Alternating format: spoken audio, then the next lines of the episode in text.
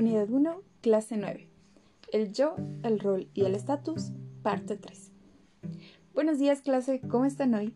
Espero que muy bien. La clase pasada hablamos acerca del rol. Recordemos que se puede definir el rol como el comportamiento que se espera de un individuo que ocupa una posición social institucional, a la que se denomina estatus, que es la tercera parte de este tema.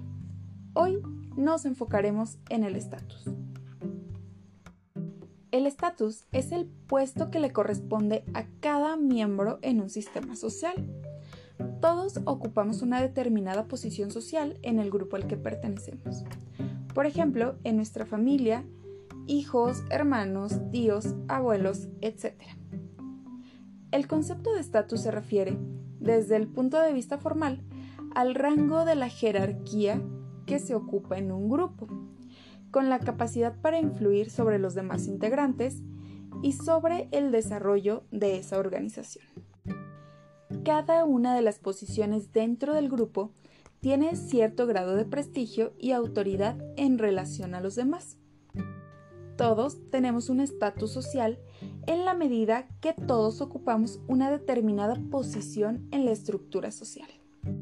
Hay tres posiciones a las que podemos pertenecer. La primera es la posición adscrita o atribuida.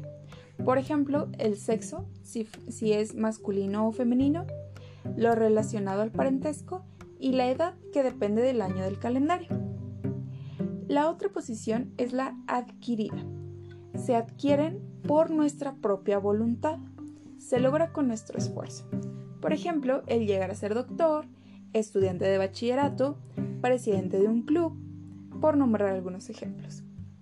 Y el tercero es que la posición depende menos de lo que uno es y más de lo que los otros miembros de la sociedad piensan de uno. Por ejemplo, la posición del padre y es reconocido socialmente como tal. No siempre tiene que ser el padre biológico. Corresponde a la cualidad de estatus la jerarquía militar, los maestros en una escuela, el director de una empresa, los jefes de cualquier grupo de trabajo, el padre de familia y todo aquel que tiene una función de autoridad.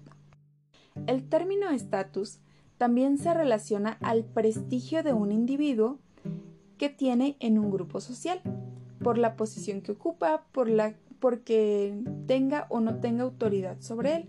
Con que tenga una posición alta, eso ya le da un estatus.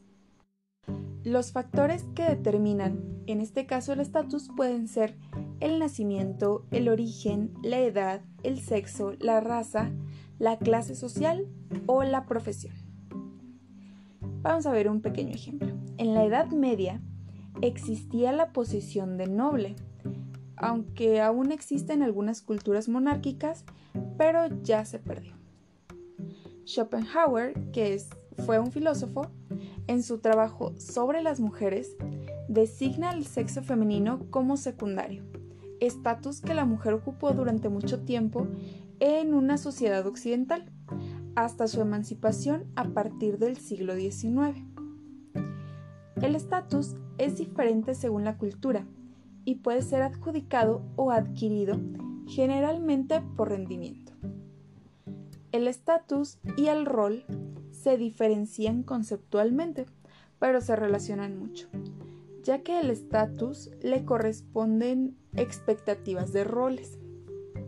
En conclusión, el estatus se recibe o se adquiere, y los roles se aprenden y se integran. Chicos, hasta aquí la clase de hoy. Si tienen alguna duda, déjenmelo saber en los comentarios, ya que son solo nos queda una semana más antes del examen. Entonces, mm, nos escuchamos la próxima clase.